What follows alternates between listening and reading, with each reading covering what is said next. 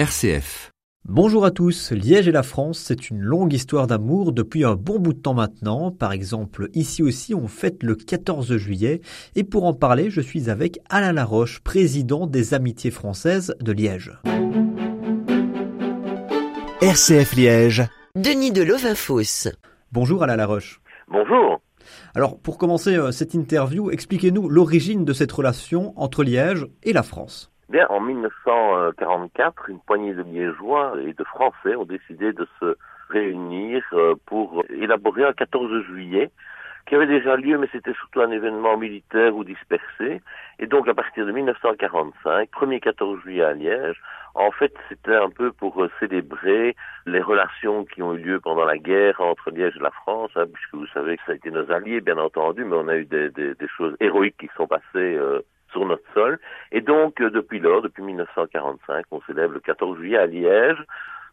Peut-être au départ pour cette raison-là, mais c'est à la fois la fête nationale française et aussi la fête nationale liégeoise, parce que on rassemble quand même 30-35 000 personnes autour de ceux d'artifices que nous tirons chaque année.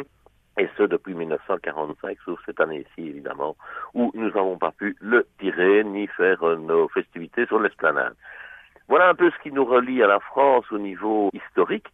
Donc c'est une vieille histoire d'amour entre Liège et la France, mais après cela, il faut savoir que les relations économiques se sont liées entre Liège et la France, puisque nous sommes grosso modo deuxième, troisième client et fournisseur de la France, ce qui est quand même énorme au niveau économique. Et il y a alors l'aspect peut-être un peu différent, qui est l'amour que les Liégeois portent euh, en général pour le français, pour la France, et donc euh, voilà, à part quelques récalcitrants, ça peut arriver, mais, mais Liège et la France, c'est vraiment euh, les destinations de vacances, la gastronomie, c'est tout, tout ce qui est tourne autour des loisirs.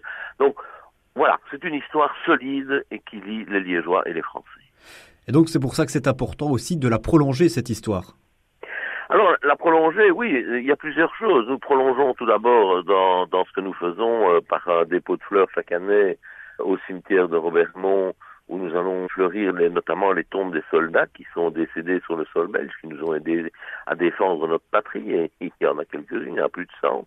Nous allons ensuite recevoir, mais c'est la ville qui l'organise, un général français délégué par le ministre de la Défense euh, chaque année, parce que Liège, vous le savez bien sûr, ça fait partie de cette vieille histoire d'amour, a été la première ville hors de France à recevoir la Légion d'honneur.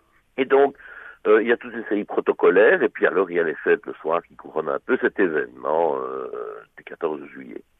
Et puis ce qui est intéressant aussi de voir, c'est que la population répond toujours présent et en nombre.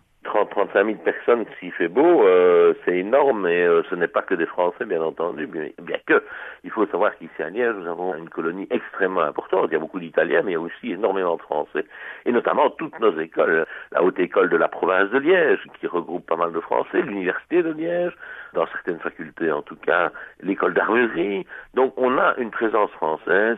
Merci Alain Laroche, je le rappelle, vous êtes président des Amitiés françaises de Liège pour ce petit cours d'histoire entre Liège et la France.